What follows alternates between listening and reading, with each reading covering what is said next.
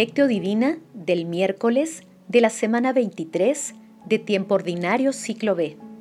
Natividad de la Bienaventurada Virgen María. Miren, la Virgen concebirá y dará la luz a un hijo y le pondrán por nombre Emanuel, que significa Dios con nosotros. Oración inicial. Santo Espíritu de Dios, amor del Padre y del Hijo, ilumínanos con tus dones para que podamos comprender los tesoros de la sabiduría que Jesús nos quiere revelar en este día. Otórganos la gracia para meditar los misterios de la palabra y revélanos sus más íntimos secretos. Madre Santísima, intercede ante la Santísima Trinidad por nuestra petición. Ave María Purísima, sin pecado concebida. Paso 1. Lectura.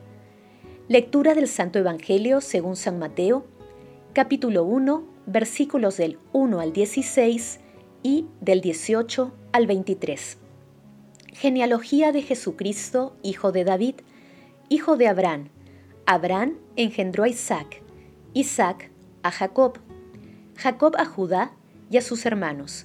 Judá engendró de Tamar a Fares y a Sara, Fares a Esrón, Esrón engendró a Arán, Arán a Minadab, Aminadab a Naasón, Naasón a Salmón, Salmón engendró a de Rahab, a Boz, Boz engendró de Ruth a Obed, Obed a Jetse, Jetse engendró a David, el rey David de la mujer de Urías, engendró a Salomón, Salomón a Roboán, Roboán a Abías, Abías a Asaf, Asaf a Josafat, Josafat a Jorán, Jorán a Osías, Osías a Joatán, Joatán a Acaz, Acaz a Ezequías, Ezequías engendró a Manasés, Manasés a Amós, Amós a Josías, Josías engendró a Jeconías y a sus hermanos, cuando el destierro a Babilonia. Después del destierro a Babilonia, Jeconías engendró a Salatiel, Salatiel a Zorobabel, Zorobabel a Abiud, Abiud a Eliaquín, Eliaquín a Azor, Azor a Sadoc, Sadoc a Aquín, Aquín engendró a Eliud, Eliud a Eleazar, Eleazar engendró a Matán, Matán a Jacob, y Jacob engendró a José, el esposo de María, de la cual nació Jesús llamado Cristo. El nacimiento de Jesucristo fue de esta manera.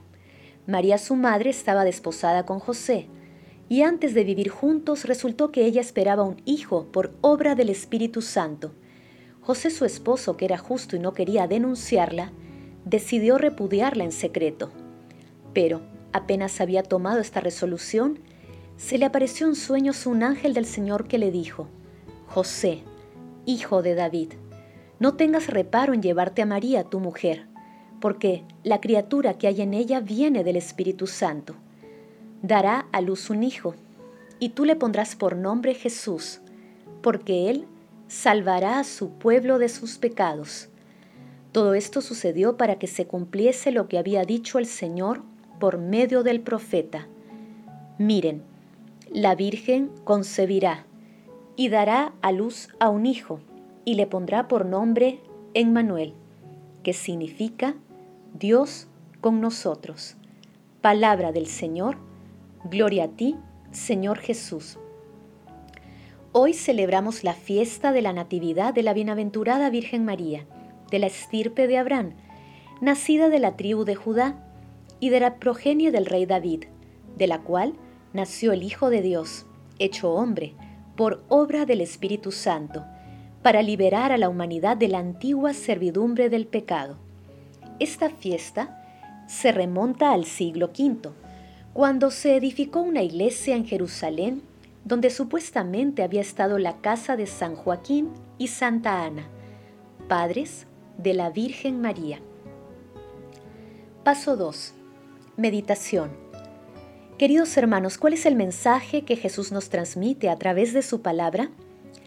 En esta hermosa fiesta meditaremos con un extracto de la exhortación apostólica post-sinodal Sacramentum Caritatis del Papa Emérito Benedicto XVI.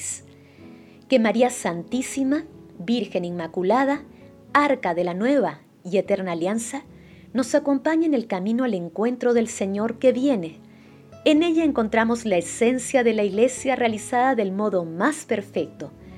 La Iglesia ve en María, mujer eucarística, como la llamó el siervo de Dios Juan Pablo II, su ícono más logrado y la contempla como modelo insustituible de vida eucarística.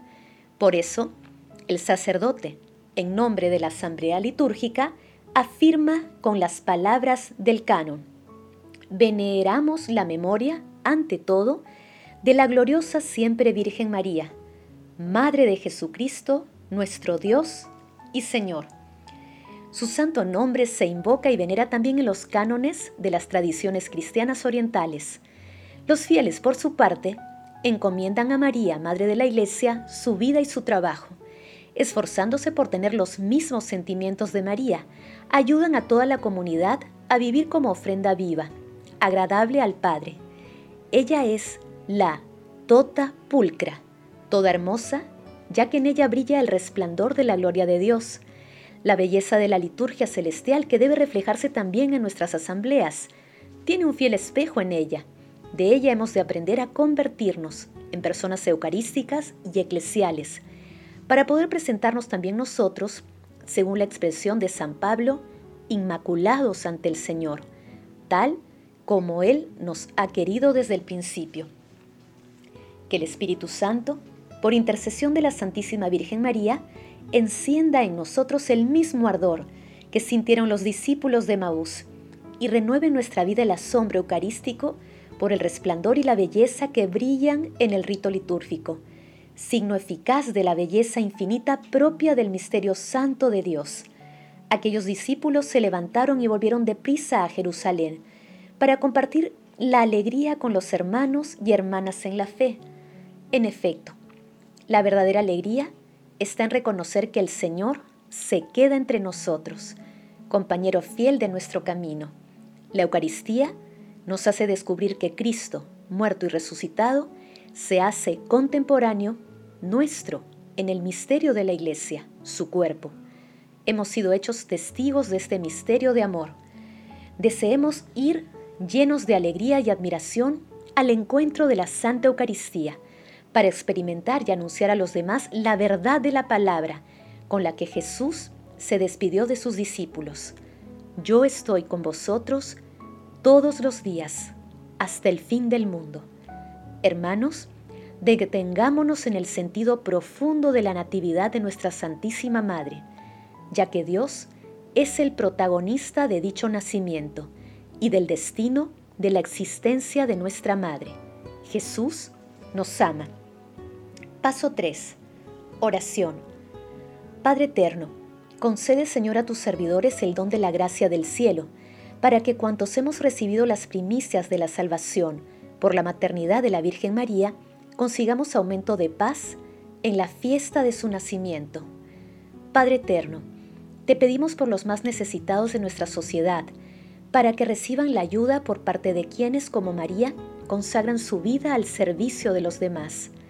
Amado Jesús, concede a los difuntos de todo tiempo y lugar tu misericordioso amor, para que lleguen al banquete celestial, y no dejes que las almas de las personas moribundas se extravíen del camino que conduce a tu reino.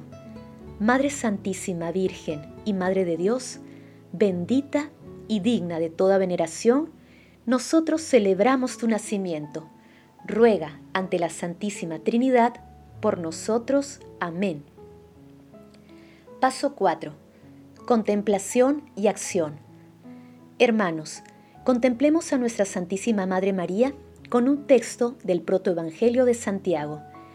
Y he aquí que dos mensajeros llegaron a ella diciéndole, Joaquín tu marido viene a ti con sus rebaños, porque un ángel del Señor ha descendido hasta él diciéndole, Joaquín, Joaquín, el Señor ha oído y aceptado tu ruego. Sal de aquí porque tu mujer, Ana, concebirá en su seno. Y Joaquín salió y llamó a sus pastores diciendo, Traedme diez corderos sin mácula, y serán para el Señor mi Dios, y doce terneros y serán para los sacerdotes, y para el consejo de los ancianos y cien cabritos, y serán para los pobres del pueblo. Y he aquí que Joaquín llegó con sus rebaños, y Ana, que lo esperaba en la puerta de su casa, lo vio venir, y corriendo hacia él, le echó los brazos al cuello diciendo, Ahora conozco que, que Señor, mi Dios, me ha colmado de bendiciones, porque era viuda, y ya no lo soy. Estaba sin hijo, y voy a concebir uno en mis entrañas. Y Joaquín guardó reposo en su hogar aquel primer día. Y los meses de Ana se cumplieron, y al noveno dio a luz, y preguntó a la portera, ¿qué he parido? La partera contestó una niña, y Ana repuso, mi alma se ha glorificado en este día, y acostó a la niña en su cama, y transcurridos los días legales, Ana se lavó, dio el pecho a la niña y la llamó María. Y cuando la niña llegó a la edad de tres años, Joaquín dijo, Llamad a las hijas de los hebreos que estén sin mancilla, y que tome cada una cual una lámpara, y que estas lámparas se enciendan para que la niña no vuelva atrás, y para que su corazón no se fije en nada que esté fuera del templo del Señor y ellas hicieron lo que se les mandaba, hasta el momento en que subieron al templo del Señor.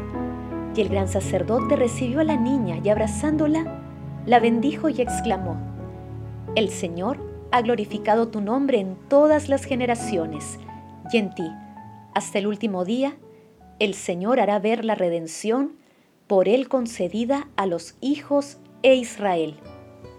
Queridos hermanos, hagamos el propósito de confiar en la intercesión de nuestra Santísima Madre.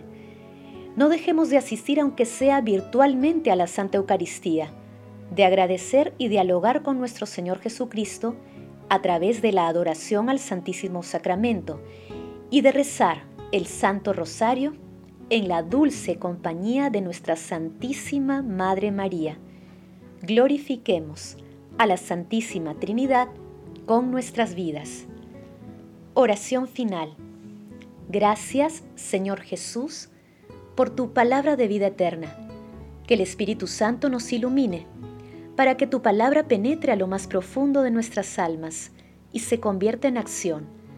Dios glorioso, escucha nuestra oración. Bendito seas por los siglos de los siglos. Madre Santísima, intercede ante la Santísima Trinidad por nuestra petición. Amén.